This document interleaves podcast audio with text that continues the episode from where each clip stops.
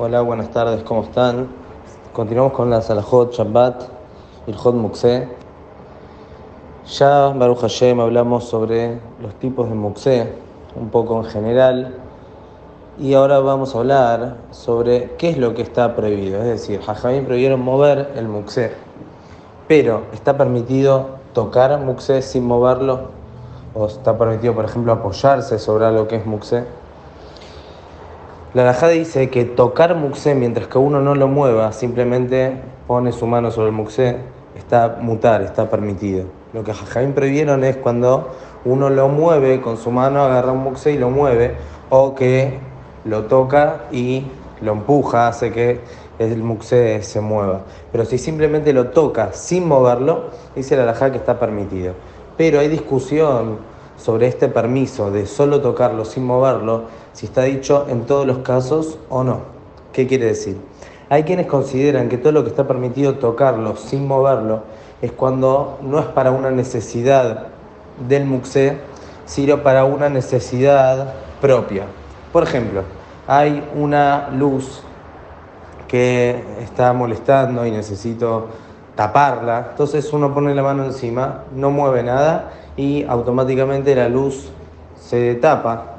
O cualquier situación en la cual uno tenga que tocar, quiera tocar algo, pero no para cuidar el muxé, por ejemplo, que no se caiga o que no se mueva, lo que sea, no. Lo hace para una necesidad propia, eso todos están de acuerdo que está permitido. Pero si uno toca algo que es muxé, por ejemplo, porque hay un viento y se puede caer, entonces pongo mi mano sobre eso que es muxé para que no se caiga o cosas por el estilo, que uno lo está tocando, no lo está moviendo, pero es para necesidad y protección, por ejemplo, del muxe.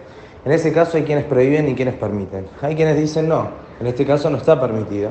Hay quienes dicen que sí, siempre que uno no lo mueva está permitido. Por eso Jajam Yosef es uno de los que permiten en este caso y vamos a poder apoyarnos en eso en caso que uno tenga una necesidad, que tenga miedo que algo se le va a romper o cosas por el estilo, puede apoyar su mano mientras que no lo mueva para que ese muxé no se caiga.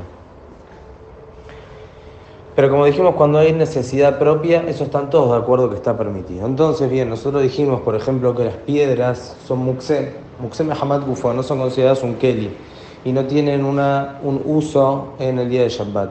¿Qué pasa si me quiero sentar sobre una piedra que es muxé? La alajá dice está mutar, está permitido, porque no lo está moviendo, sino lo está tocando y es para una necesidad propia, entonces seguro que está permitido.